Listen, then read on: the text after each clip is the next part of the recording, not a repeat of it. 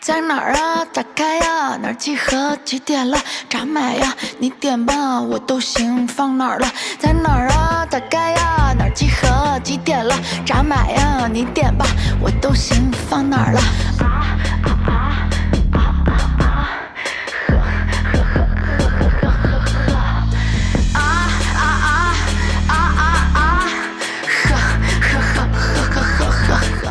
人变成粉丝的一个标志，就是当你开始考古。你问我，我问谁呀？先这样，别管。就是有话语权的姐姐去干翻节目组，这种天真的梦想是不可能实现的。谁呀？先这样，别管了。反而是女性之间这种守望相助，让你觉得这个体制愈发的严酷，就是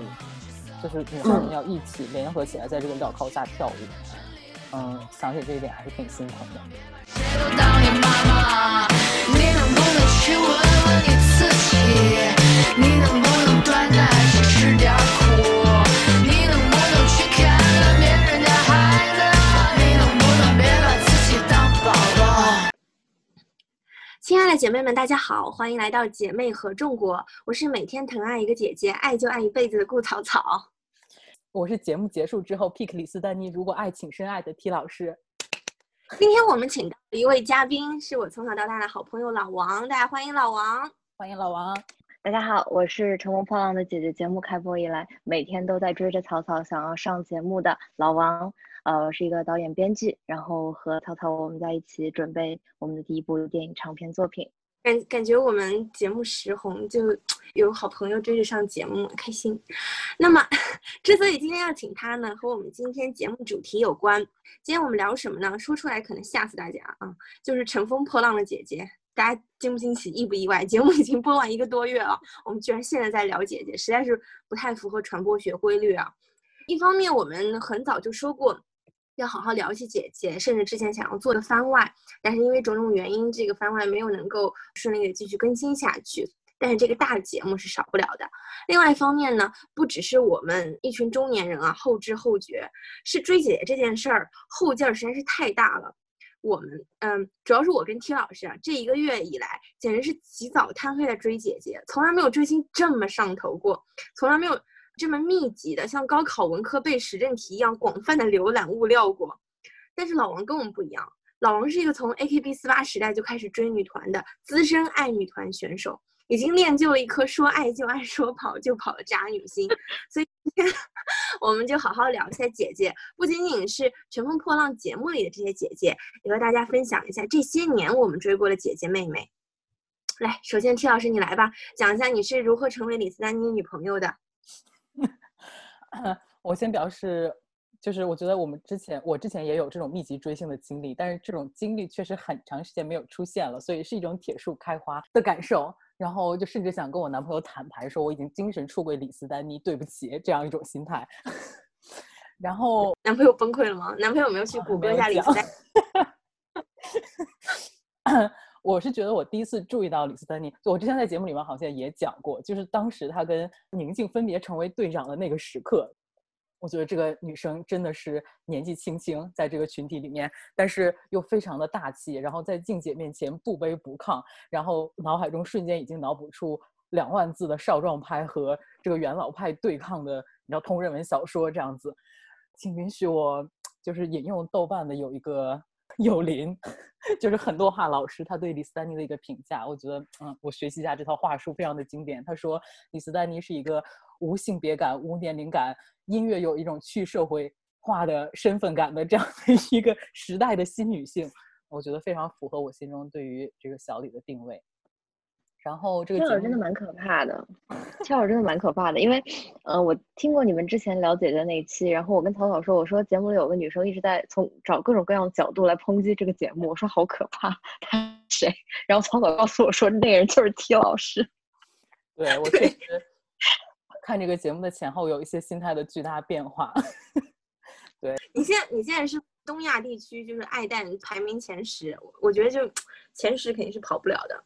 对我作为一个老阿姨，就是我最近做了一件非常匪夷所思的事情，就是我每天会打开微博进行 丹尼超话的签到。真的，丁老师以前。不用微博的，我经常就是看到一些什么东西发给田老师微博私信，然后过了十天半个月甚至半年以后，我跟田老师提起，田老师说啊我不用微博，根本就没有打开看过。但是现在每天他都会上微博，在那个超话里边打卡，然后跟我分享李斯丹妮的新鲜事，他的各种物料，真的非常上头。你刚所以你刚刚那一连串彩虹屁就说的正经微坐，就讲嗯从这个本体论上来讲，李斯丹妮是一个多么可爱的人。然后我就嗯。这跟我平时听到的版本不太一样。对，这个节目在余下的内容当中会体现到我的花痴成分，让我先就上一上价值，在开始的时候。好，那老王来分享一下你近期爱姐姐的一些真实氪金行为吧。其实就是草草跟我说这个时候聊姐姐的时候，我也有种啊还要聊姐姐，因为我这个人就是追星啊，或者说看综艺节目都非常的不长情，基本上是节目播完的第二天我。大多数就会把这些人给忘了，但是呢，我做的比较夸张的一件事情是王菲菲王姐，我开始看她的 vlog，王姐 vlog 真的非常好看，因为我跟淘淘都是那种我们平时特别讨厌看生活博主 vlog 的人，觉得那些特别的没有意思，然后他们分享的东西很平庸，但是王姐的 vlog 就非常的上瘾，她的那个分享有一种溢出屏幕的一种真诚，不管她推荐吃的、用的、买的，反正玩的你都很想。也要拥有同款，所以我有了很多真实的消费行为。我买了王姐推荐的面包、遮瑕膏，还有一个包。那个使用体验好吗？王姐推荐的东西是是物有所值的吗？王姐推荐的东西非常物有所值。非常物有所值，就是因为现在，嗯，基本上，比如说小红书这样的平台，很多女明星都会入驻嘛，所以，其实，在以前那个年代，女明星的生活啊，吃穿用度，感觉都是比较神秘的，但现在已经比较透明化了。但是在小红书这样的平台，你明显能感觉到很多就是商业推广，或者说，并不是自己在真实使用的一些物品的这种气息。但是王姐推荐的东西，能让人感觉出她真的是日常生活中在使用这些东西，真的就还蛮会生活的。对，我之前有跟老王分享过，我们俩都是不爱看生活博主 vlog，不喜欢被人家带货。结果看王姐 vlog 看的非常上头，就是不知道为啥王姐讲话中气很足，可信度非常高。虽然她不是一个演员，但她跟你说什么，你真的就会很容易相信，或者她确实是发自肺腑觉得这东西好用。朋友们，请买。我我我作为一个很多很多年不买美妆，就眼影盘用到铁皮，用到空盘，我可能是为数不多可以把眼影用用光的人。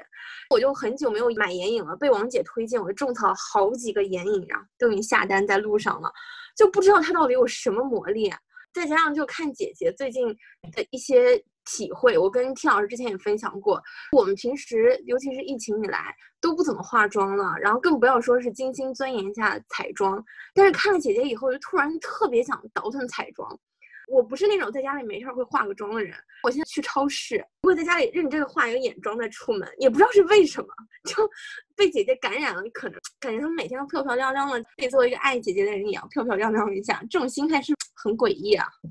我还蛮能理解的，我就是每天看到蛋的皮肤那么好，我就觉得啊，要好好护肤，真的，真的好可怕。啊他们都，可是可是他们也没有跟你分享说他到底医美打了什么针啊，对不对？对是，对。在这里，嗯，强烈向王姐提一下要求，就是王姐，你可以跟我们分享一下你的那个呃医美还有就是美容经验吗？谢谢王姐。我爱王姐，敲黑板，王姐注意一下，我们在这里给你画了一个重点，就如果要推荐医美的话，就我们一定是你前排粉丝。嗯，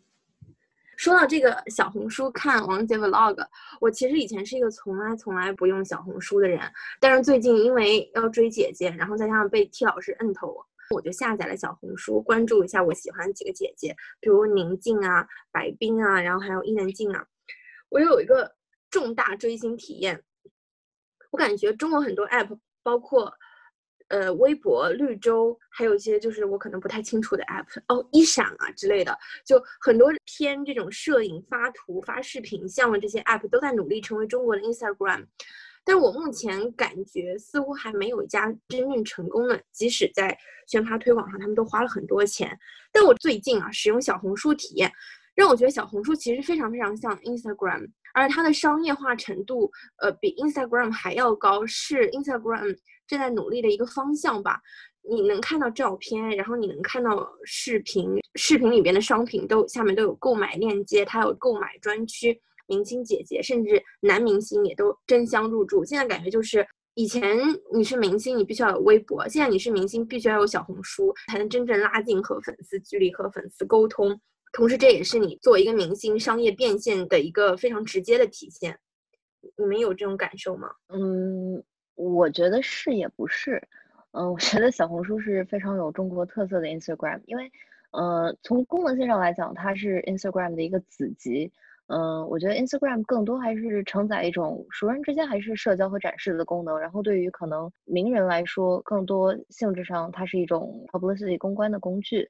但是小红书的话，我觉得就是极具中国特色，就是带货。感觉中国一切的社交媒体或者这样的最终的行为和目标都变成了可以很好的卖货。然后我我不知道是机缘巧合还是设计之初就是带着这样的目的。反正嗯，就像草草说的。实现了这样的功能，但我觉得 Instagram 所分享的内容和所触及到的使用人群，还是和 Instagram 会有一些比较大的差距的。田老师觉得呢？我觉得也是，我觉得它比较像那个 Real 吧，或者是那个 IGTV 的混合的一个功能。但其实小红书上，我觉得发图片的那些对我来说没有特别的吸引力。就你可能看的还是一些视频的分享。呃，我之前也不用小红书，我也不在那个上面看大家分享的经验干货。然后，因为我最近就是变成我的追星主阵地之后，就现在它的大数据推荐给我的全都是粉丝发的李斯丹妮的小视频，所以我的小红书可能已经用成了微博。嗯，所以可能我在这方面没有什么发言权。我真的很讨厌大数据，大数据就你你搜索什么东西，然后就永远给你推广一样的，对，就一直在喂你吃一样的东西，有一点，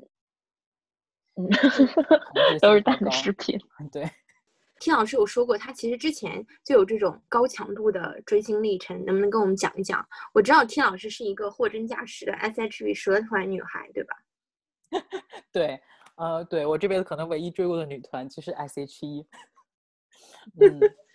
小的时候呢，有一个表姐，这个表姐比我大一岁，我觉得我的追星历程都是她开启的。她最开始看超女选秀，然后快男选秀，然后她喜欢周笔畅和张杰，就是在分别的两年的两届，然后我就跟着她一起手机投票，那个时候发短信，所以真的是我觉得我们是非常早期的，就是九零后的一批参与到这种。全民选秀，然后实际参与，我也有投票，对吧？就是我们我也有投票那一年超女，对，是这样的一批最早的用户。哎，老王，你投给谁了？我有点好奇。我当年非常喜欢黄雅莉，你们还记得吗？记得。那个时候选手们是不是都是黑框眼镜女孩？对，好像就是中性风红利就是从那个时候开始的吧。那一年是不是李宇春、周笔畅、张靓颖？嗯，张靓颖和何洁。嗯，不是中性风了，他好像红的几个都是中性风的。嗯，田田老师继续，你这个民主选秀参与过程。然后我觉得那个年代就是大家追星也没有微博大数据打头的这些事情，所以其实大家追星的实际行动就是买专辑，然后买写真集，嗯，买一些周边的贴纸什么的。然后我觉得这个钱某种程度上是可以就真的流入到偶像的口袋里面。我觉得这是一种真情实感的贡献以及付出。大概到高中左右，嗯，就是我也是跟着这个表姐，然后她那个时候她就开始追韩流，所以当时 我也有就是很关注东方神起，在追东方神起的过程当中呢，我是第一次有感受到团魂这个事情。我觉得这个也是韩国工业它不是一直在打造的这个就是呃偶像团体的一个核心的精神。我那个时候觉得看他们上综艺节目，就是五个人真的是。就是像一个四面佛一样，大家每个人的技能都可以充斥在这个节目的各个方向展露出来。然后五个人做游戏什么的，真的是很强，一直在赢。然后你就觉得那个时候那种团体之间的默契，然后大家之间的友谊，然后那种团结协作的精神，我觉得这个可能是我比较早期的领会到什么叫做团魂这个东西。你是团粉，还是说你有特别钟爱哪个哥哥啊？呃，我基本上算是团粉，然后我可能比较喜欢金在中。喜欢那种花美男类型的男孩是吗？对啊，我觉得那个年龄段非常符合那个年年龄段的审美，然后那个年龄段是我能叫出来欧巴的时候。你现在就是让我再叫欧巴这种事情，我也叫不出口了。那我觉得一般说出这句话之后，过一个月就会打脸吧。也是啦，也是。我是一个从来没有追过男团或者说男性选秀的人，好像从来都没有过。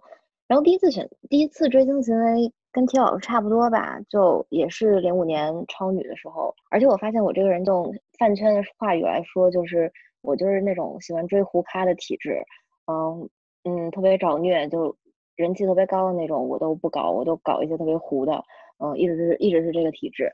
嗯，我记得当追超女的话也没有什么吧，就是投的票。然后我记得他们比赛结束后，我有去过他们的演唱会。我有一个著名，就是有一个非常沉迷于饭圈、混得风生水起的姐妹跟我说过，去看演唱会是一个质变的事情。演唱会后会有两个方向，一个就是变成死忠，还有一个就是从此天涯路人。我很显然在那个时候就成为了天涯路人。那个是我最早的追星记忆。然后。追的时间最久、最最久的应该就是 AKB 四八，那个时候是我高中，然后刚上大学的时候。天呐，大学的时候，因为 AKB 四八的体制体系非常的特殊，它名字叫 AKB 四八，但是跟大家科普一下，其实里面有不完全不止四十八个女孩，里面有就是上百号女孩，他们会在一个小剧场里表演。每天只有一些，就是部分的成员可以去表演，而且那个剧场特别小，就只能容下大概几百号人。但是就是作为观众，你和他们的距离是非常近的。然后他们会有一些什么握手会啊，你通过就是消费专辑去可以就是和他们握手，有一个和 idol 非常近距离的一个接触吧。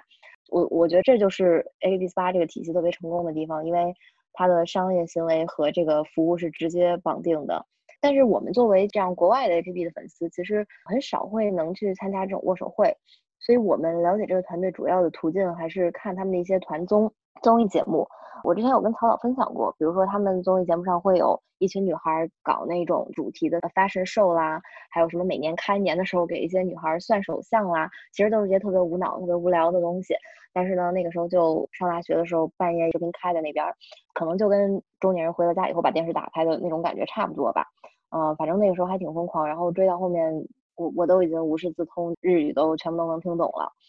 嗯，然后后面也有去参加过一两次握手会之之之类的，但是等就是最顶尖的成员毕业之后，就慢慢没有再关注了。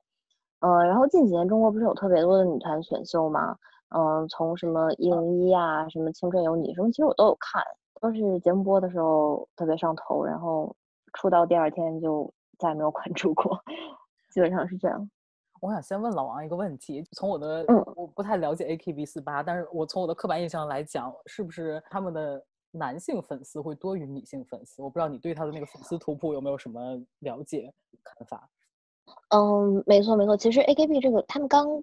出道的时候，完全是一种打擦边球的，甚至带着一些性暗示的，去吸引一些动漫宅这样男性的路线出道的。但是随着他们这个团体逐渐火了之后，会开始逐渐有一些面向大众视野的一些这样的转型，包括他们的歌曲风格呀，成员对外呈现出的这种信息来说，嗯，到了后期的话。就已经成为一个非常国民的这样的偶像团体了。我也想提问，我想知道参加这种女爱豆的握手会是一个什么样的体验？就我我个人有点难想象。就我也知道乐队啊、明星啊会有签售之类的，但握手会是不是你到现场先去买一个专辑，然后就排队等着跟他握手？那握手，然后。会会会大家做什么吗？聊两句天吗？还是会，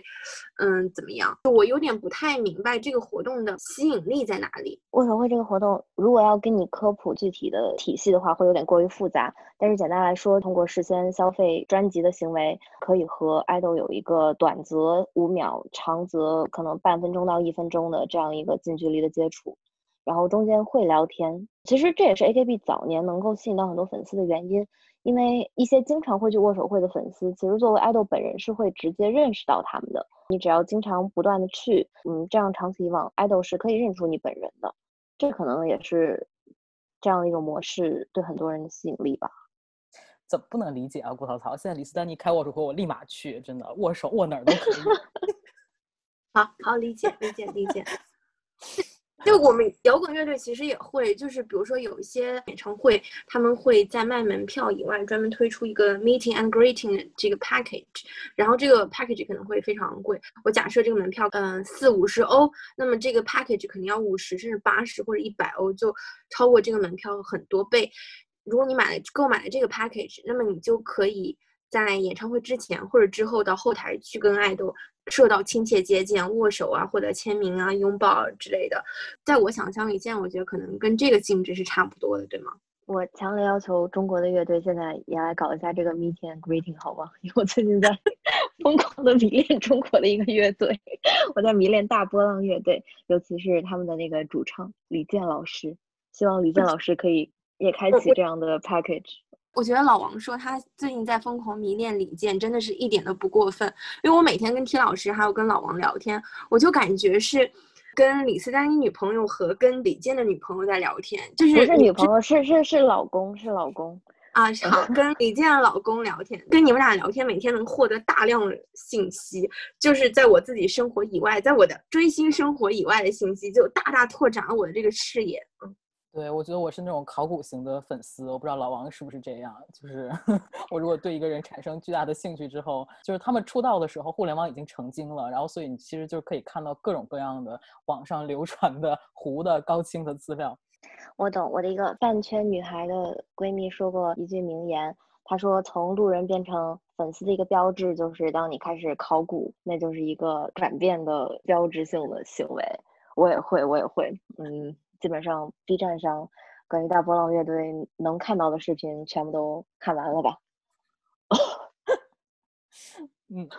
谢老师，你笑什么？你自己不也是吗？B 站上就各还有小红书上各种各样蛋的视频照片，你不也都看过吗？对，我露出了。他是想着带姨母笑。对呀，你就不懂。哦，好，我跟你们是，呃，类型不太一样的粉丝。就比如说，我爱姐姐们，我也会关心宁静啊、白冰啊、阿朵的近况。但其实有些姐姐，我微博都没有关注，因为我对那种工作室发的物料其实不太有兴趣。我比较对姐姐私下或者姐姐的作品。更感兴趣。就我之前有跟你们讲过，我可能不太会去看他们拍的生活 vlog 啊，或者分享这些东西啊什么的。但是，比如说他们如果出了作品，如果拍了电影、出了专辑，我是一定会消费的。我是属于那种内容型粉丝，就可能大家消费的东西不太一样吧，个人投射会比较少一点。虽然我就很爱白冰，我跟老王每天就在一起，嗯，个。表达各种对幻想和幻想和冰冰的婚后生活，对他来说，但就主要局限在我跟好朋友之间打打嘴炮，然后讲一讲，就我我喜欢这一类的女孩。但比如说，如果冰冰每天发十个 vlog，我我估计我应该也不会看吧，感觉没没太必要，我可能不太是那那种类型的粉丝。可是，比如说像你喜欢的摇滚乐队拍纪录片，你也是会去看的，对吧？对啊，但这是一个。不太一样的东西。首先，摇滚明星他们虽然说是明星，嗯，但是他们不太担任艺人职能，他们更。偏向于艺术家，还是比较靠作品说话的。就我喜欢摇滚明星，如果每天放自己带娃呀、和老婆一起秀恩爱的视频啊，大家也会觉得就是啊，too much，too much，太多了，不想不想看了。之前我就因为有几个摇滚明星实在太自恋了，然后老是发自己自拍照，或者和粉丝啊，或者和工作人员的照片啊，我就有点烦不胜烦。我我我关注你，真的是想看你新专辑的消息、巡演消息，或者你们乐队之间的事情。我不想看这些私生活的东西，我就很烦。然后。就把他都都取关了。一个典型代表，也不介意告诉大家，就是 Alex Turner。我很讨厌在这个时代还在凑那种摇滚明星，无限趋向于一个流行明星的这个人设。你还是要搞清楚你到底是干什么的，要不然的话，我追 Alex Turner，如果和追比如说 Ed Sheeran 或者和 Justin Bieber 一样，那我干嘛要喜欢你啊？而且你作品越写越烂的话，那真的没有必要就继续再关注你了。我就是一个呃，就是奉行内容至上的一个比较无情的粉丝，只要作品好，一片。说，但是如果你作品不够好的话，我可能就是心情就比较复杂，而且我会关注明星的纪录片啊，然后他们生活上的一些一些碎片，也主要是因为他们很少发这种。那一旦发一些，比如说最近 Radiohead 主唱他们又会结婚，网上一共大家传来传去就这么几张照片，就因为他这种高度隐私保护的情况，才会让粉丝如饥似渴，一旦有点什么东西，我们就会拼命在那挖掘。但如果 Tom York 一下子发像这个黄晓明和 Angelababy 结婚一样啊，发一大堆视频，然后很多照片，场内亲友，Radiohead 队员直拍，Sorry 不粉了，就这可能是另外一种粉圈文化吧，我觉得。可是我觉得就是什么类型的呃社交媒体呈现，是不是也和这个艺人的类型？或者说他作品的类型比较有关，嗯，我不知道，比如说像我觉得演员私生活确实应该再神秘一点，但是 idol 这样的类型的话，其实很多粉丝喜欢他们的未必是作品，很多时候就是说是他一个人设的呈现。对对对对，所以我觉得可能追星的方式不一样。嗯，其实除了我们自己个性以外的原因，还有你粉的是什么，是一个特别关键的东西。我本质上不太认为爱豆他们是艺术家，或者他们是音乐家，或者是歌手，我我也不太承认这些身份。嗯，那些选秀出来或者练习生出来的，嗯，许多爱豆，我觉得他们就是一个。商业上的标志是一个产品，然后他们发的歌也不太是音乐作品，我觉得是一个就是爱豆的副产品，为了让你继续为这个爱豆产业消费，所以我也不太会评价说有些女团或者男团出的歌怎么样，就没没有什么可说的，甚至都不会把它放到流行音乐的这个范畴里去评价。但我这样说，可能大家觉得很傲慢了，嗯，但可能大家粉的东西确实不不太一样吧，嗯。可是，可是说到这一点，我就很好奇，就是那姐姐团对你来说有什么不一样呢？比如说像姐姐团里也有像孟佳和王菲菲这样，嗯，专业韩国女团出来的，她们的身份可能是唱跳歌手。那你在这种情况下，是否还是不认可这样的东西呢？对，其实这个问题我也想问你，但我的角度可能不太一样。我先回答一下，看节目之前很多姐姐我是完全不认识的，比如说孟佳和王菲菲，我就是完全不认识，我连名字听都没有听说过。虽然我身边也有爱韩国女团的朋友，但之前真的没有关注过他们团，也是在这个节目当中一路看节目，一路意识到他们身上的人格魅力啊，在被姐姐的美貌啊、个性啊以及业务能力打动，然后会关注他们。但实话实说，我觉得目前为止，姐姐所有的作品都是配不上他们的舞台呈现力和能力的，他们的歌就是不太好听。嗯，之前宁静也在采访里讲过，他说。如果按照他自己口味那些歌，他应该是都不会选的，不会去唱的。我我我就我我我，如果我们用流行乐的标准，我也觉得菲菲和嘉哥的他们的嗯，哎呀，这个这个东西没有办法委婉说，歌就是难听，就是制作水平不够。就钱看似堆了很多，但我认为还是没有花到位。所以我会关注他们的舞台，但是我真的希望他们会被更好的制作人、更好的团队所青睐，制作出更。匹配他们实力的作品来。关于这个姐姐选秀，我也想问老王，对你之前看的都是青春女团的选秀，那么看这个姐姐的非主流的女团选秀，你的感受有什么不一样吗？嗯，其实我觉得本质上并没有那么大的不一样。嗯，比较大的一个不一样，首先我觉得可能就是目的性上的不同。嗯，对年轻这些女团成员来说，练习生来说，成团。对他们的人生或者说职业生涯来说有一个质的转变，因为如果出道的话，你就会成为一个正式的女团成员；然后不出道的话，你很有可能就是回公司继续做练习生，或者是甚至有一些人会隐退啊，转去做舞蹈老师。所以成不成团的命运对他们来说很重要的。但是我觉得姐姐这个节目都已经是成名艺人，所以他们参加这个节目有更多的曝光，然后可以吸引到更多的关注，然后把这些关注。转换成粉丝，或者说转化到呃一种对他们自己作品上的关注，所以我在看这个普通年轻女孩选秀和姐姐赛是完全不一样的。年轻女孩选秀的时候，我是非常希望我喜欢的这些女孩真的是可以顺利出道的。但是看姐姐这样的节目的话，心态，嗯，我对成不成团这样的结果其实并没有太大的想法，或者说，嗯，我我我我会比较平常心的看待这件事情。但是从具体做的事情上来说，我觉得最后呈现效果并没有那么大的区别。为什么你觉得没有那么大的区别呢？舞台的呈现吗？嗯，因为比如说刚开始姐姐的 solo 秀，或者说刚开始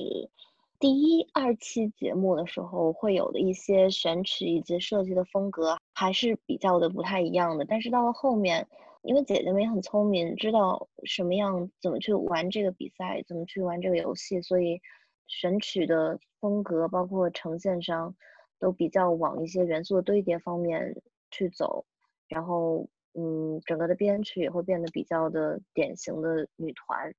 在这种变动之后，除了我对姐姐们作为成年女艺人的拼劲儿，我对他们的这种 respect 的加成，嗯以外，如果抛开这些因素，我觉得只看舞台的话，并没有那么大的差别。我就想回忆你说的这个舞台的事情，就是姐姐这个节目里面选的所有的歌，就百分之八十我可能都没听过，像蔡徐坤的《情人》或者什么张艺兴的《脸》，就这些歌都是因为姐姐唱了之后，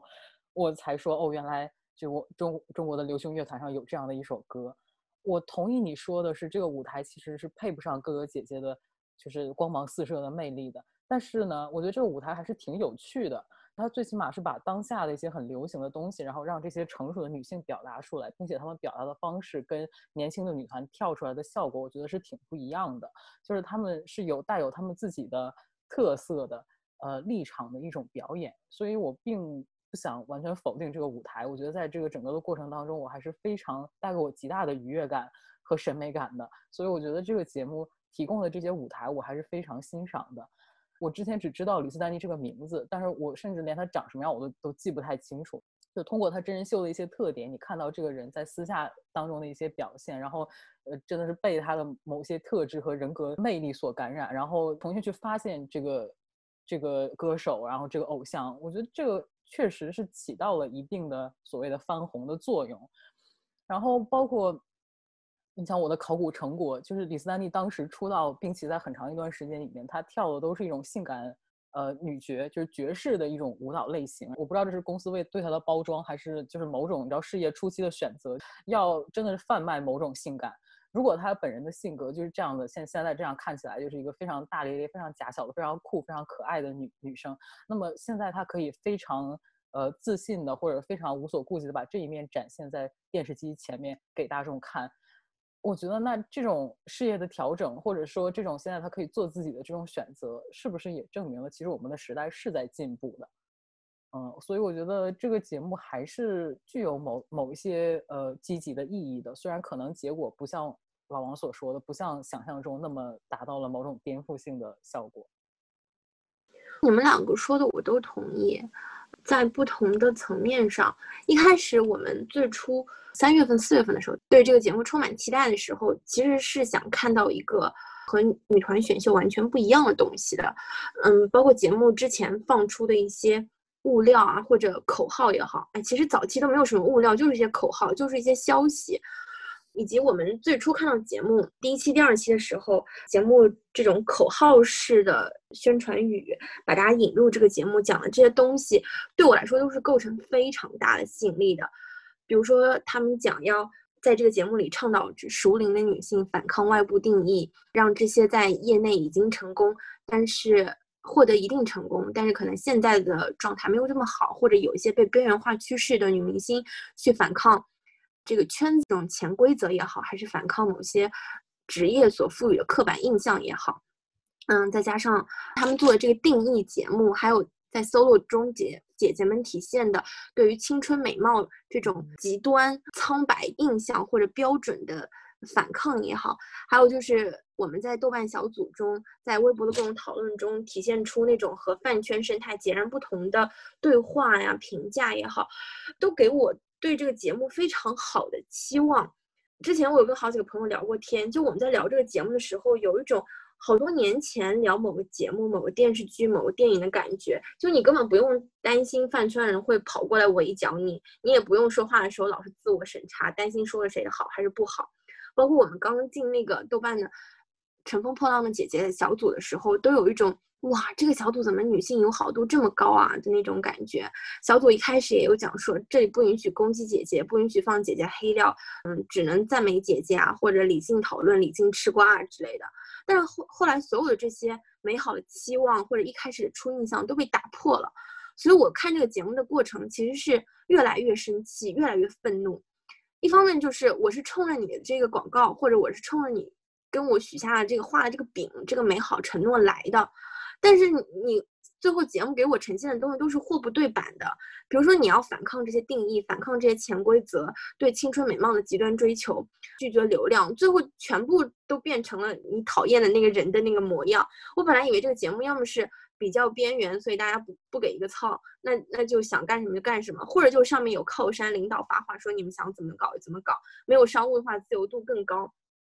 但后来发现根本就不是这样的，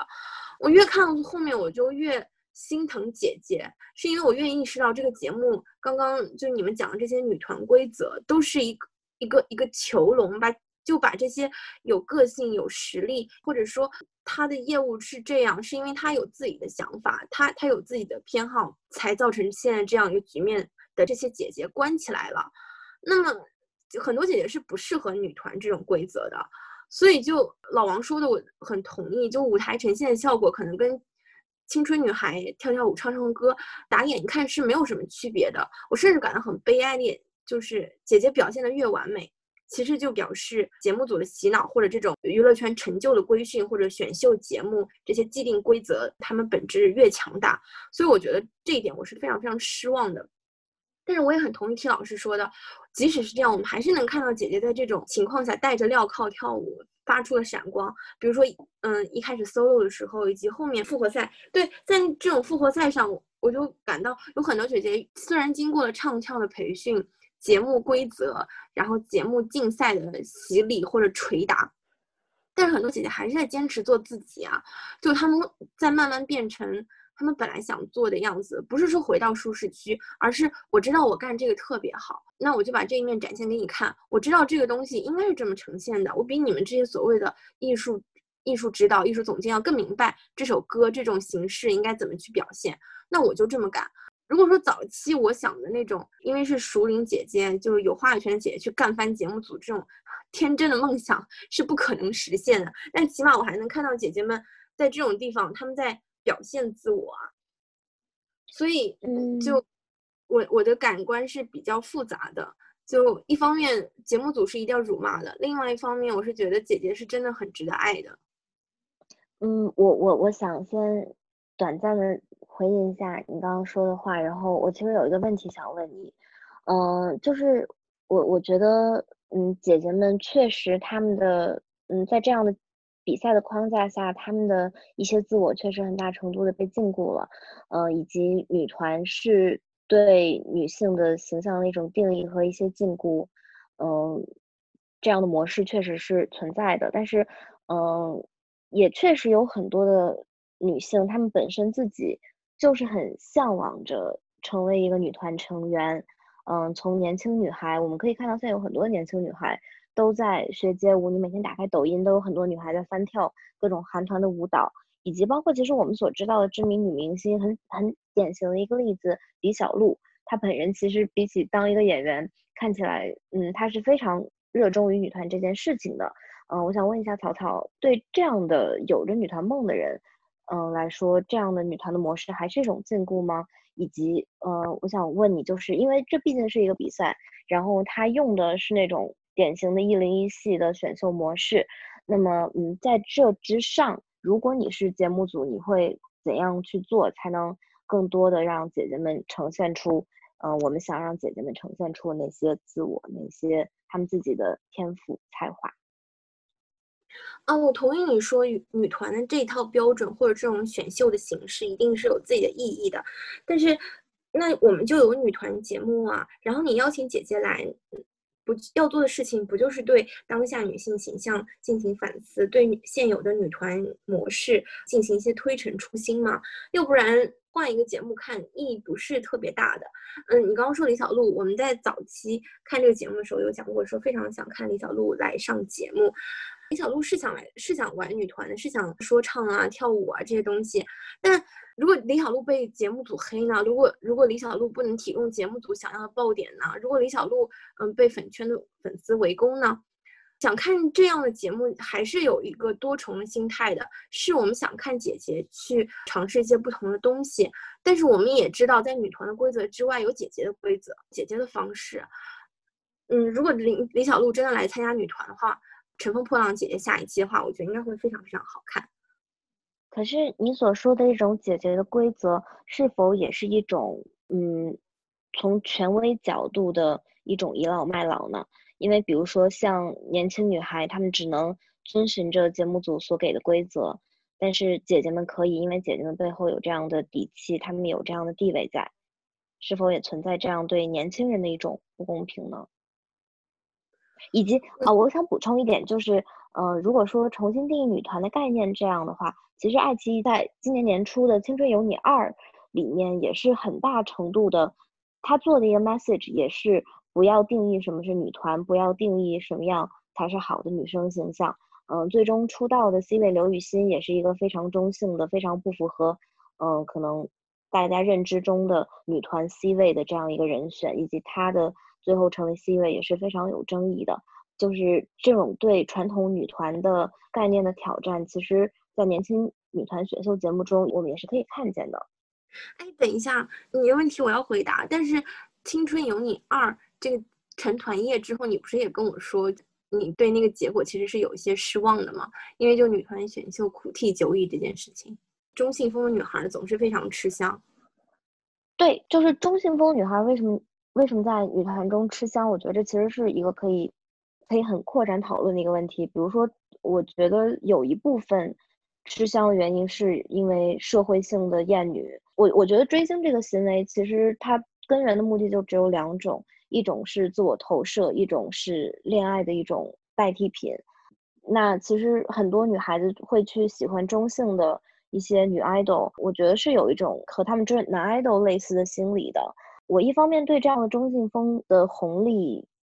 有一些些的有也也不能说是反感，但是我我会对这件事情有一些的反思。但是一方面我又觉得，在一个因为我们现在想到女团都是一群性感的腿很长的很漂亮的女孩子，长发女孩跳着这样的一些舞蹈，或者说非常可爱的女孩子，能用一个比较中性的女孩子去担任一个这样的。女团的 C 位，我觉得还是一个非还是一件非常有勇气的事情。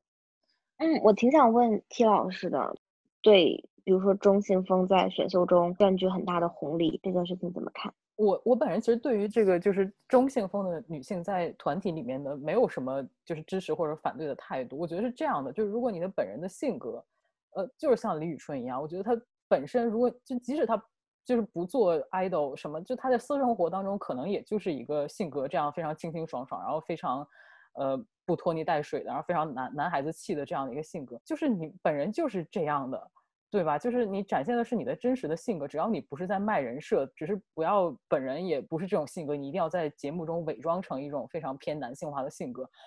我觉得如果你展现的是真实的自我，没有问题，你你在任何的地方你都可以这样子。我觉得像李斯丹妮，我都不觉得他是一个。就是嗯，怎么样说？就是在在卖帅 T 这样的一个人设，而且你看他私下生活中根本 就也在节目中被姐姐们群嘲，就是根本就是一个小女孩，而是一个非常有团宠，然后非常甜美的一个担当。那我就觉得，嗯，我这个人可能就觉得你 be real 就可以了，你是什么样的性格，你就去展现什么样的性格，你只要不去卖人设，我觉得在我这都是 OK。嗯，我觉得可能是看的角度。不同吧，因为其实我首先我个人不觉得中性风的女爱豆本身有什么不好的地方，这是他们自自由的选择，他们真实自我的一个呈现，我觉得没有任何的问题。可能我自己一直在反思的就是这样一个定义吧，反思这样一个一直存在的现象，就是从超级女生的时候开始，人气最高的往往都是那些走中性路线的。女歌手也好，女偶像也好，我个人可能是一直在思考这件事情，因为我觉得这和 idol 或者说歌手本人无关，其实是粉丝一整体层面上的心理有关。那我说回之前老王给我提的这个问题啊，可能这个涉及到从根本来讲，我个人对于女团选秀这个赛制的一种不满，我不太喜欢这种把人。当做商品，就层层筛选，然后选到一个最好卖的东西，这么一个机制，我本身就反对这个的。作为一种游戏的形式，一个综艺的一个框架，其实我没大在乎。就比好比说，大家看姐姐这个节目，大家都知道这个东西不是一个真真人选秀，这是一个真人秀，那我觉得是 OK 的。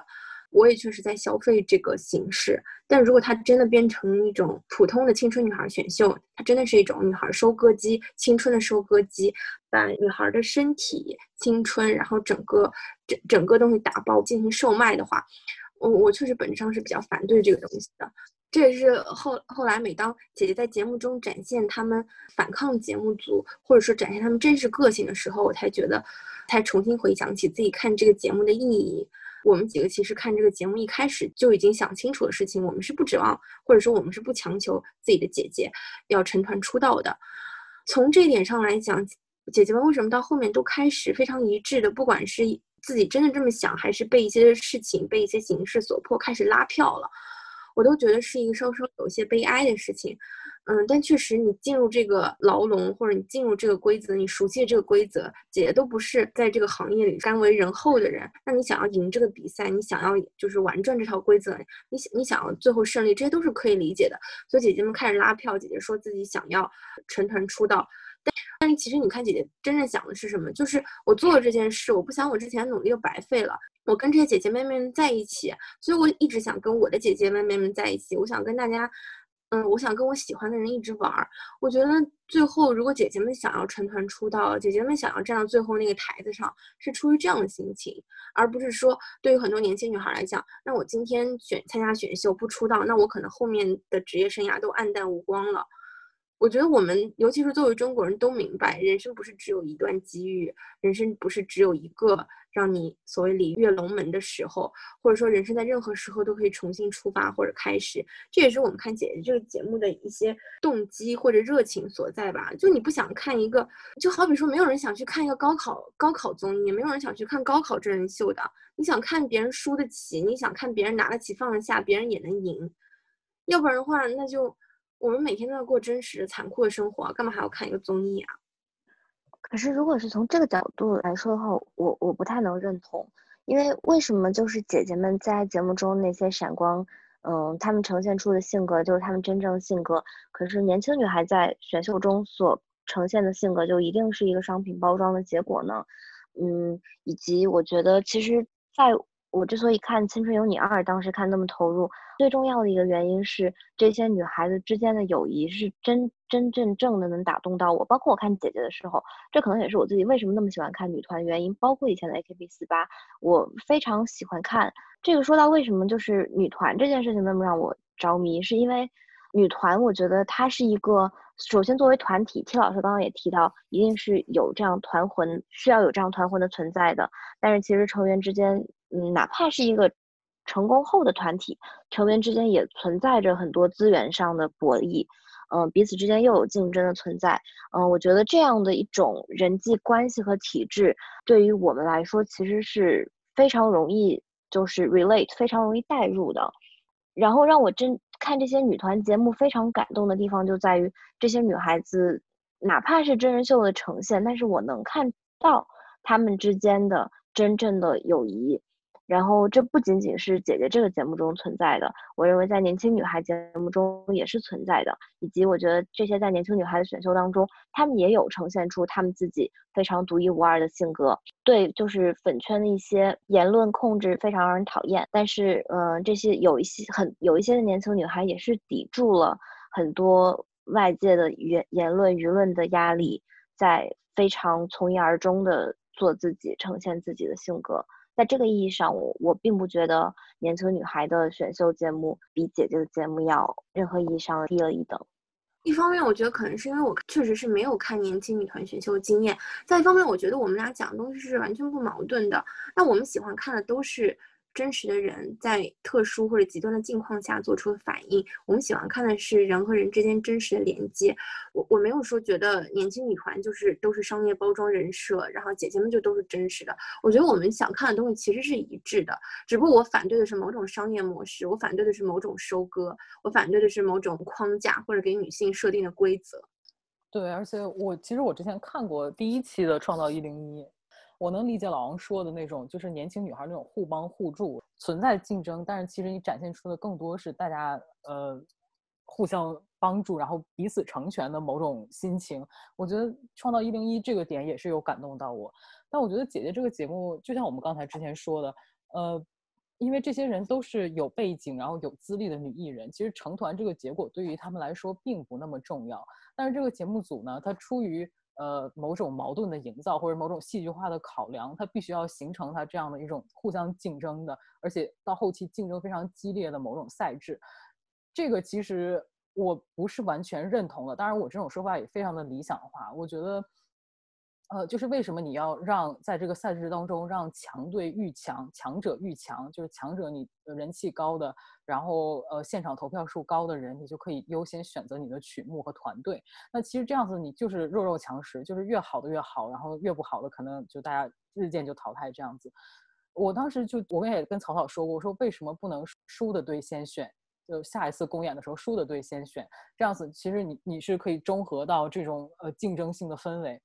但是当然了，这样子你就没办法营造跟当下社会也互相呼应的某种这个达尔文的社会的体系的关系。就我觉得我这样说肯定是节目组不会采纳的，但是这是我对他的一种非常乌托邦的想象。我甚至都觉得姐姐就大家不可以联手起来啊反抗节目组嘛？就是这这个甚至都是我私心里面的某种小小的期待。我就觉得如果姐姐们一起。真的有这样的，甚至说宁静最后在台上就说：“我我就不成团了，就是不管这合同怎么签了，我不成团了，我就想跟所有的姐姐们一起留在这个舞台上。”我那我都觉得这是一个非常鼓舞人心的，然后非常振奋人心的精彩时刻。但是当然了，这些在呃既定的体系和资本面前，它没有实现。但是我觉得在我的私心里面，我对于这些事情还是有一点小小的期待。我完全同意，就是田老师刚刚说的任何一个场面，如果真实在节目里。发生的话，会非常非常的想看到。但我觉得有些反抗的场面其实是已经发生了，比如说之前我我们就觉得这个节目的规则就很马太效应，非常丛林。我觉得有些姐姐已经在有意识打破这个事情了。比如说宁静选择那个时候伤还没有完全好的郑希怡，比如说张雨绮，她当时跳无价之姐的，就是每个团选一个人去跳那个，你们记得吗？然后。团队呼声最高，呼声最高的这个蓝盈莹，而是选了嗯张含韵。我觉得这些就已经是反对某种弱肉强食规则或者某种既定观念的一种反抗了。包括宁静最后就拿奖是我一个人，可我就要我的我的姐妹们一起上台。我觉得这些都是反抗。可能你不能因为合同或者因为很多原因，你不能说我今天就撂担子了，或者我今天就我今天就这个事儿我就不干了。其实很多姐姐是有可以逃走。或者有些姐姐可以让自己的嗯名声不在这个互联网论战的泥潭里继续被炒作也好，被大家辱骂也好的机会的。有些姐姐的离开，我就觉得是，那我差不多到一个时候，我流量也收割了，我这个关注度也有了，然后我就可以回去拿代言了，我就可以现在差差不多到到几公的时候，我可以就是完美收官了。我我这一期上这个节目的任务已经完成了。我觉得有些姐姐是真的是这样的。可是那些留下来的姐姐，为了姐妹留下来姐姐，或者为了我今天做这个事儿，我要做成留下来姐姐，我会就会更赢得我的怎么说尊敬也好，或者或者我心里会更心疼他们。这也跟我之前讲的那些东西是一致的。就你操翻节目组或者操翻整个行业规则是不太可能的。但是真正像节目一开始说做到女性帮助女性、女性联合女性、女性之间彼此欣赏的，我觉得有些姐姐是真的做到了。嗯，我甚至觉得这个节目播到后期，节目里的每一个姐姐都是抱着这样的观念在继续练习下去的。嗯嗯，在这样强度很大的竞争环境里，我我们没有看到那么多特别不堪的竞争，我们看到的还是女性之间的守望相助。所以从这个意义上来说，我觉得是女团选秀里非常非常吸引人的地方。也对我来说是为什么这么多年一直都很喜欢看女团选秀吧，反而是女性之间这种守望相助，让你觉得这个体制愈发的严酷，就是就是女孩们要一起联合起来在这个镣铐下跳舞，嗯，想起这一点还是挺心疼的。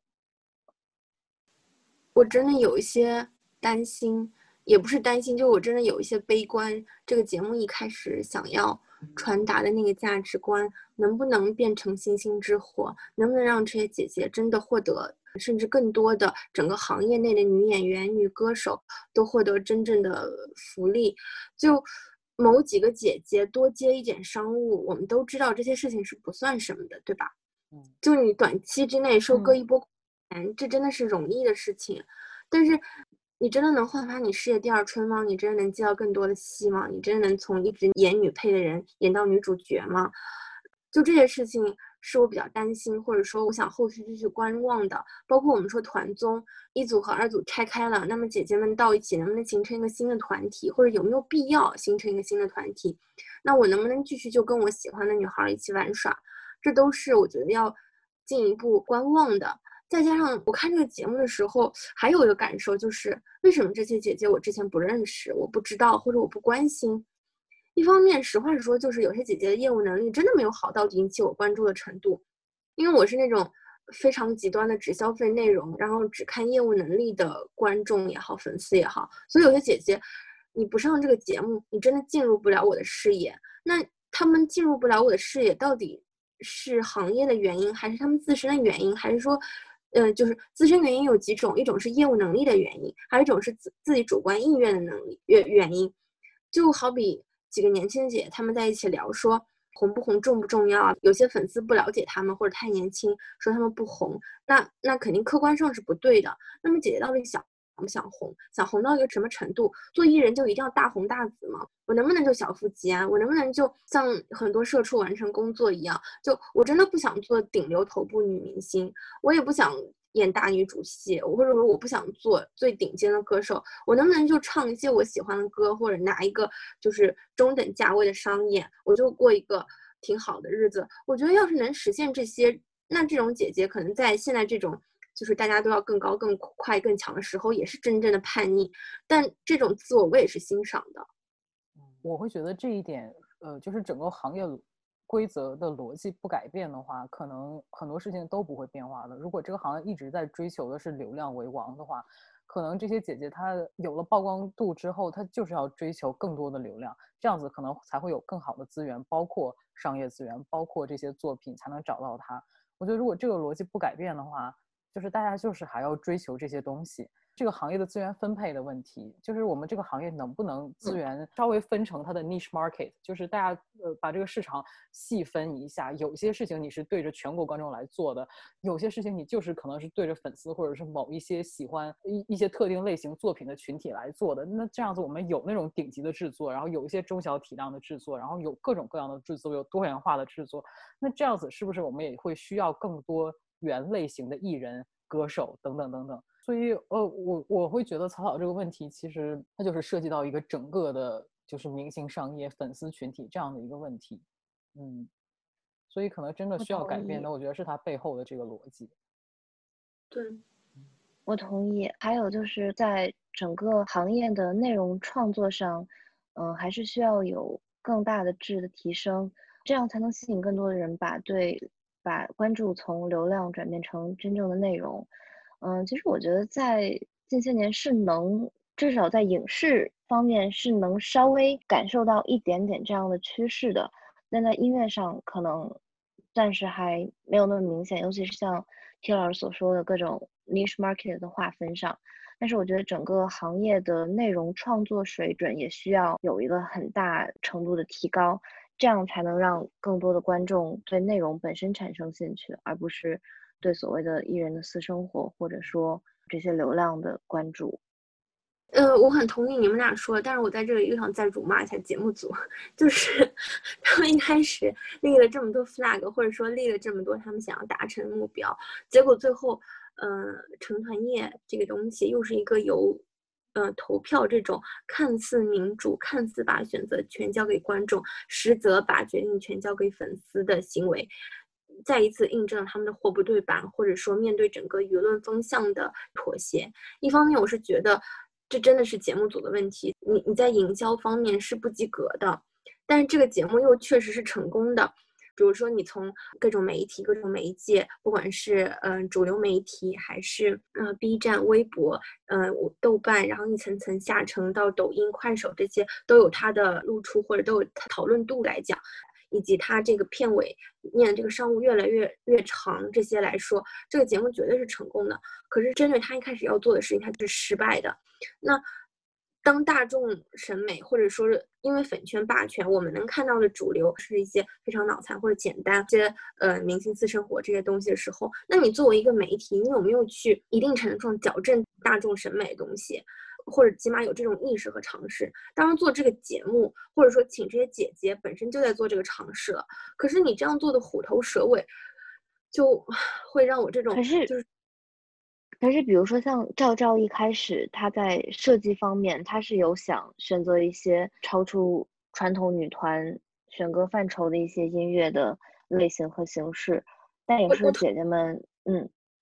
嗯，我同意。对，这中间是有摩擦的。一方面是因为利益和规则的，真这两个东西是冲突的，所以会有摩擦。然后再一方面是到后面这个节目因为种种原因的裹挟，已经有一点就是脱缰之马的趋势，大家都真的只想把它搞完。然后姐姐在这个当中，因为展现个人魅力而多出些努力。我们之前也说了，我所有辱骂节目组的前提都是这个节目其实已经是成功了，所以我作为一个内容的观众，心里的一些一些希望，然后被破灭了，才进行了一些辱骂。当然我，我当然是希望《乘风破浪》姐姐或者更多这样的节目越来越多，或起码姐姐这一波火能越来越大。但就大家不要把事情做得虎头蛇尾，让人觉得好像有一点希望了，然后结果又破灭了，这种感觉，就真的还蛮失落的。啊，我想补充一点，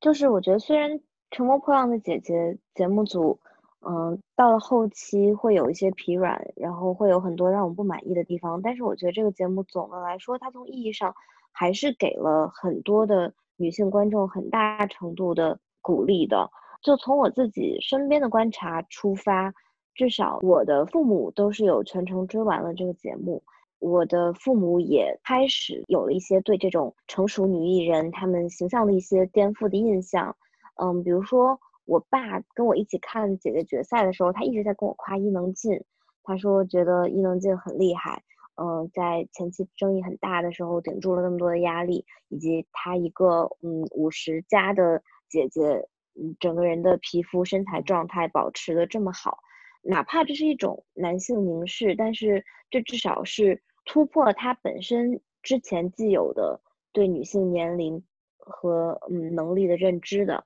所以我觉得，嗯，虽然哪怕节目组还有包括这个节目全程都使用女性观众这件事情，我觉得在一个大的意义上还是会有一些正面的推动的。当然，就是这个整个行业，包嗯，包括从音乐行业到。影视行业能否，嗯，从此开始更多的关注中生代的女艺人，给他们更多的机会，我们还要继续观察下去。我整体上也是同意老王的，我对这个事情也是比较乐观的，而且包括像现在那个新的那档演员选秀节目，叫呃叫什么来着？演员请就位。对，我觉得他也是，就是以赵薇为首的，他也在强调这个中年女性演员的价值。我觉得可能很多事情都不是一蹴而就的，它都是。不同的碎片拼接在一起，形成一种某种大的社会潮流吧。所以我觉得姐姐在这个问题上，无疑她是，呃，这个中流砥柱，然后她也是起到了很大的一个带动的作用。然后我那天还给我妈看李斯丹妮，我妈说啊，这个姑娘很帅，很好看。我就觉得，我对啊，就是女朋友得到了妈妈的认可，不是啦，没有，我是说就是。可对啊，就是其实他的年龄层，他的观众的粉丝年龄层是可以拓展起来的，所以我觉得整体上我对他还是持一个正面的评价吧。嗯，我觉得我跟你们俩的爸爸妈妈都能成为好朋友，毕竟我是一个伊能静真正的粉丝，我就是从他没有十九岁了就 比较年轻的时候爱现在的人。对啊，我非常同意。我们应该响应这些姐姐们的号召，或者不能让个别的女性在那奔走相告、大声疾呼，不能让这些让这些女性她们做出努力的付诸东流。我们首先从写姐姐的这个同人文开始，是不是？那首先给姐姐们畅想一些更符合她们的人设啊之类的。啊，这段这段家就可以卡掉，菜花吃了。这个节目里面有一直。就之前提了，但我没有聊的一个事情，就是因为我我是唯一追过一个女团，就是 S.H.E，我觉得 S.H.E 非常符合我心中的理想女团的形象，呃，所以最后一个环节，请让我们一起贡献给 S.H.E 吧。听老师，整个节目憋到最后，甚至都不是为了聊李斯丹妮，就是为了聊 S.H.E，真是憋死了。不是不是长，就是长江有后浪有前浪，就是我是一个。只要爱过，只只要爱过就嗯不会离弃的一个人。嗯，真的吗？我看好你会爱李斯丹妮多久啊？请拭目以待。我已经连续签到八天了。才八天，才八天。现在没有才八。嗯，呃，当当当，我本人是没有任何签到行为的，我要表示一下。我现在那么爱李健，我也没有签到过一天。你你不是签到，因为都去小组里看帖子啊，你只是没有一个形式上的签到而已。但是豆瓣那个浏览记录都记录了你爱的历程。可是形式是不是蛮重要？其实我我很刚刚就很想问 T 老师，就是签到的意义在哪里？签到没有意义，签到除了对我个人 有意义，或者记录你爱的时长吗？对，是这样的。呃，其实这我是本来想在节目最后说的。其实我还挺反对这种，就是大家不要成为赛博纺织女工，就是不要为了这个做数据这嗯件事情而贡献自己太多的时间、个人时间、精力、金钱。我觉得大家爱就去买专辑，就督促他这些艺人做出好内容，就让我们花钱花的心甘情愿。嗯，然后如果你开网店，请做好的设计，让我们心甘 情愿的掏钱。因为李斯丹妮出道八年，是八年 吧？至今没有出过一张专辑，就我们都给看懵了，怎么回事？然后李斯丹妮开网店，还让姐姐们给她带货。听老师看着这个网店浏览来浏览去，很想买下手，就是支持一下李斯丹妮。可是因为设计实在太丑了，她无论如何都点不下购买键。李斯丹妮，如果你在听我们的节目，请稍微努力一点点好吗？不行，我要求你把这段剪掉。T 老要不要给自己打打广告啊？你可以给李斯丹妮写 rap 词什么的。没有，我们先聊，我们先聊 ICT，然后最后来收束到这件事情上。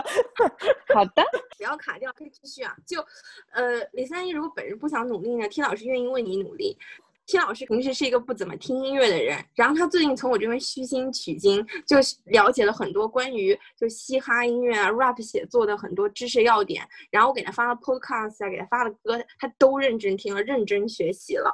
就李斯丹妮，如果你缺少有人给你写歌词的话田老师就他会愿意为你用爱发电。田老师谢文学造诣很高。对，广告打的很好，然后。然后然后 T 老师顺利出道，成为了真正的中国第一女 rapper。不行不行，我是一个这个王语嫣型选手，我就只只会听只会写，我我不太自己表演能力不不行。嗯，还是希望小李加油，小李加油。啊，我是聊 SHE 吗？SHE。脸 都绷不住。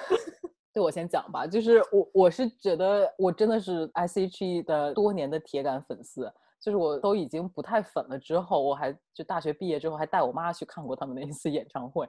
当时还是买的卡带，我就是卡带 B 面第三首歌都会唱的那种粉丝，就是他们最最你知道一张专辑里面最无关紧要的几首歌都可以全程背诵，因为我最近不是在隔离嘛，然后我就自己在一个房间里面 S.H.E KTV 循环播放，然后就真的很爽，然后就就很多事情都记得。然后我觉得 S.H.E 就是伴随着我个人女性成长经历的一个女团，然后她们真的让我感受到某种 girl power。他们这么多年，你看这种互帮互助、情比金坚，是经得住时间的考验的。而且他们的专辑的排布，就是从早期的这些女生宿舍啊，什么美丽新世界啊、青春读书会社，就唱一些少女的思春的情怀，然后一些少女的之间的这种小情小爱，然后到后来开始唱 hero，开始唱什么大女人主义，你就觉得他们自己也是有成长的，然后他们的作品是跟跟随着他们人生经历的变化，然后有所变化的。他们也是一个有非常非常多的歌颂女性情谊的歌曲，包括什么一起开始的旅程，然后包括收留我，完这些我都觉得就是珍藏在我的心里。就他们真的是一个让我觉得他们的存在非常美好的一个女团。然后他们如果在合体开演唱会，我也一定会到场支持的。我想知道两位是 S.H.E 的粉丝吗？蛇团女孩。我跟你说当规划，你会给我买票吗？我会给你买票的。你去看李斯丹妮，我会给你买票的。啊啊，都去都去，同去同去。嗯，S.H.E 我愿意自己买票。我小的时候也是社团女孩，是属于那种就小的时候上百度贴吧，然后不知道为什么会有那种投票说 S.H.E 和 Twins 你喜欢哪一个，然后我就会注册很多小号去刷，说我喜欢 S.H.E 的那种特别愚蠢的。那那时候也就上也就是小学生而已，一个真正的小学生会有这样的小学生行为。嗯，我特别同意 T 老师说的，S.H.E 是我至今为止都会关注，他们每一次出新歌，或者说有什么大的集体活动，我都会关注，包括像 Hebe 个人的一些 solo 的专辑什么，我也都会听。我觉得 S.H.E 特别好，三个人中间有一种非常非常好的平衡。其实这么多年，他们三个人中间也经历了好多的事情，看他们上综艺节目去。聊三个人，尤其是在 Selina 受伤那段时间，彼此之间这么多年的一种陪伴，还有一种羁绊，我觉得是特别特别美好的一件事情。如果说要回答 T 老师之前的问题，呃，一个理想的女团是怎么样的？我可能从来就没有呃认真的想过这个问题。就比如说我看姐姐，其实我也只想看姐姐在一起玩，并没有说很认真的想我想要的女团是什么样的。我自己。对女团的了解实在是称不上多，但是我对乐队的了解就会多一些些。在当下这个时候，我已经不太期待有新的 diva 呀或者 icon 这些出现了。但是我这两年会越来越喜欢一些 o g r e band，整个乐队里边全是女生的一些乐队，比如说 The Big Moon 啊之类的。不好意思，我又绕到姐姐节目了。我我又想再想说说一小点，就是。整个姐姐节目，呃，除了姐姐 solo 表演们，我最喜欢的一期就是他们和新裤子合作。也因为我本人是一个货真价实的乐队粉丝，虽然新裤子也不是我最爱乐队，但是他们演的现场真是太棒了。我特别喜欢郁可唯那一组和新裤子的合作，王菲菲和蓝盈莹还有宁静这三个人。虽然我本人对蓝盈莹的感情非常非常一般，但是他们三个人在台上的表现，真的满足了我对中文音乐世界里。乐队女主唱这个形象的各种幻想，真的就那他们他们表演的那首歌，我是真的会 看到热泪盈眶，翻来覆去看好多遍的。然后我就仔细回想一下，中国曾经是有流行天后的，然后港澳台加起来的话，那中国也是有就是流行的女团、流行的女子组合的，但是真的没有几个说很厉害的女主唱。这点我想想真的非常非常遗憾，我们中国从来没有出过呃。King Corden、Karen O、Wolf Alice，然后 Girl Frap、Blondie 这样的非常强势的、非常独立的个性的酷的女孩，真的是从来都没有。我想破脑袋也没有想，也也没有想到有。就如果我们的观、我们的听众有谁能提名几个推荐我听听也可以。但目前我知道真的没有。然后最近老王有看那个乐队的夏天，跟我推荐了几个女生的团，我要好好去研究一下。但是总而言之，我希望女生可以。做自己，可以有更多的空间去做音乐，实现自己的音乐梦想。这不再是一个摇滚乐或者民谣或者流行，嗯，只有男生掌控话语权的世界了。嗯，对。我说一下我，嗯，我也完全同意。我说一下我的理想女团吧，因为我觉得女团可能和一个女主唱主导或者说女性主导摇滚乐队。可能还是有一些区别的，至少是在我们现在中文语境里的女团，尤其是在现在二零二零年聊到女团这个概念，大家可能比较想的多的是那种日系的女团或者是韩系的女团。嗯，我本人对这样的模式以及他们产出的音乐并不反感，以及我觉得有一些 K-pop 音乐，一些特定的时刻是能带给我一些感官上的刺激和快感的。毕竟它是精心计算过之后的非常精致的一个制作和设计。那我对女团的期许还是这些女团的女孩子能够嗯和自己喜欢的人一起做这件事情，然后能尽量少的受到这种规则、公司、粉圈、舆论的绑架，也会很大意义上希望就是。观众对女团的成员宽容一些，我自己的一个观察不一定对。大众舆论上对于女团，嗯，是比对于男团要苛刻非常多的。嗯，当然这个是上升到整个社会性上来说，整个社会对女性的舆论就是更加严苛的。那在我想象中，我会希望理想当中的女团可以不要那么多的受到各种社会舆论的攻击。让这些女团的成员能够在他们有可能的范围内尽量的自由一些吧，因为我觉得这样，嗯，公司包装下的女团有它存在的这个 market，然后和我们所说的女性独立音乐人还是，嗯，不太一样。对，我同意。嗯，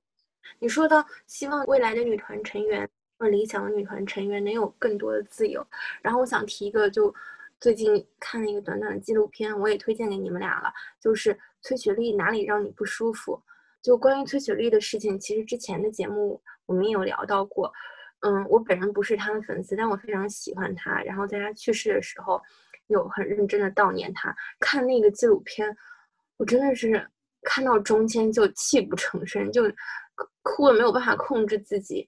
我们讨论这么多姐姐、女团还是女明星啊，都是因为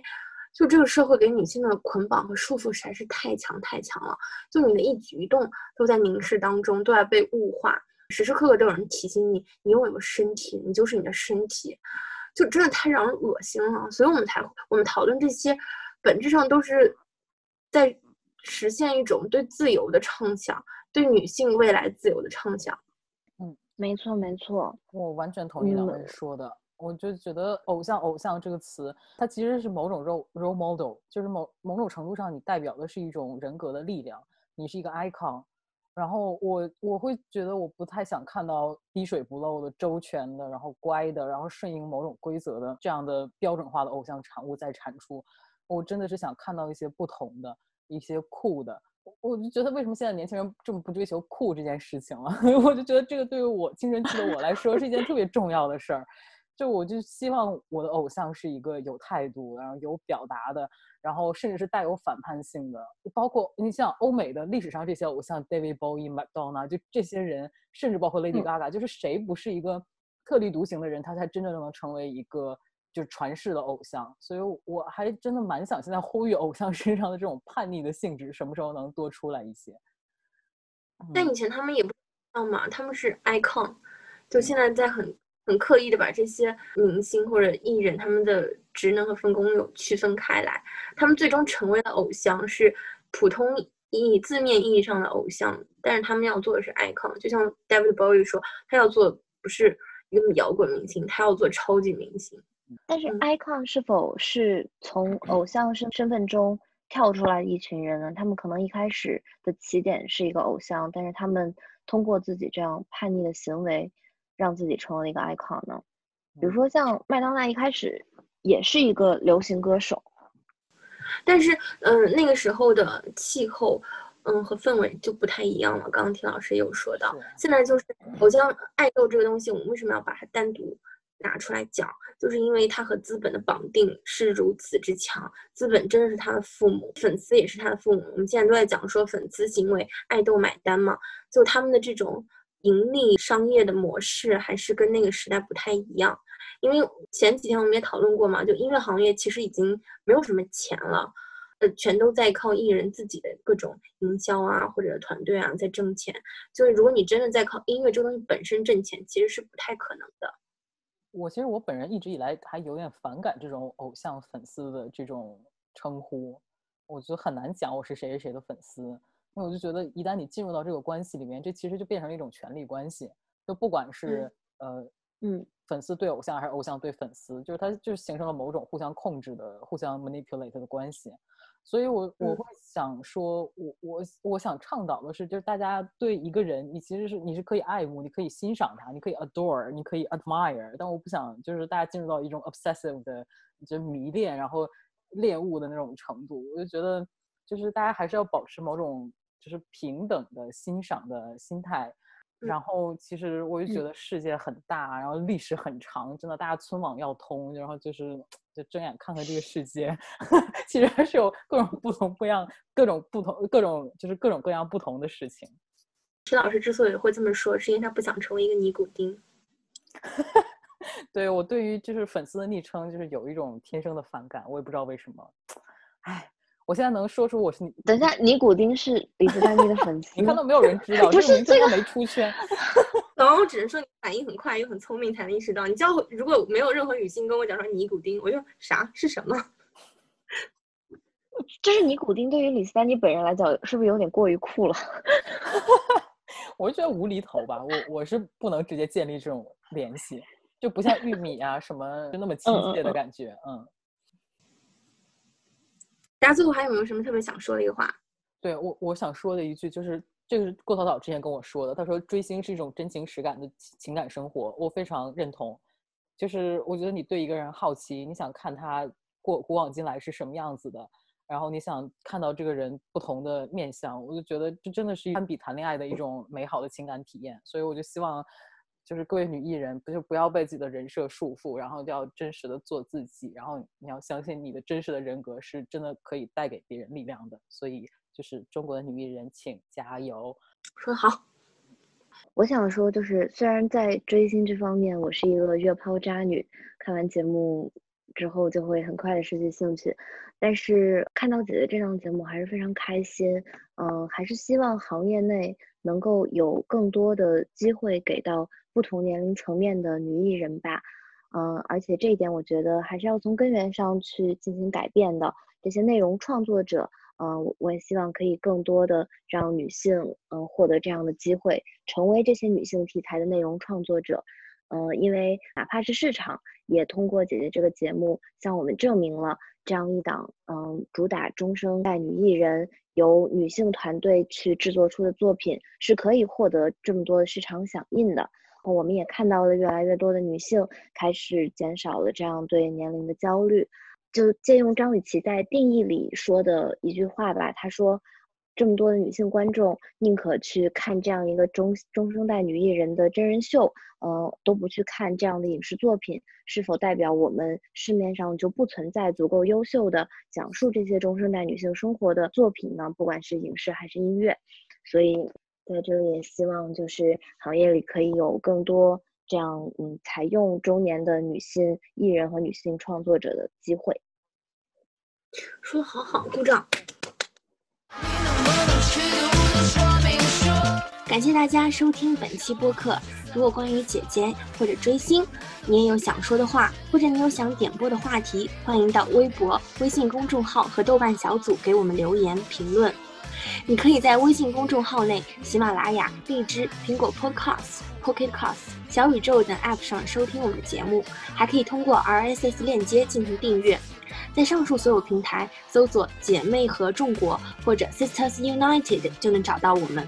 那么今天就聊到这里啦，下期节目再见，拜拜，拜拜，拜拜。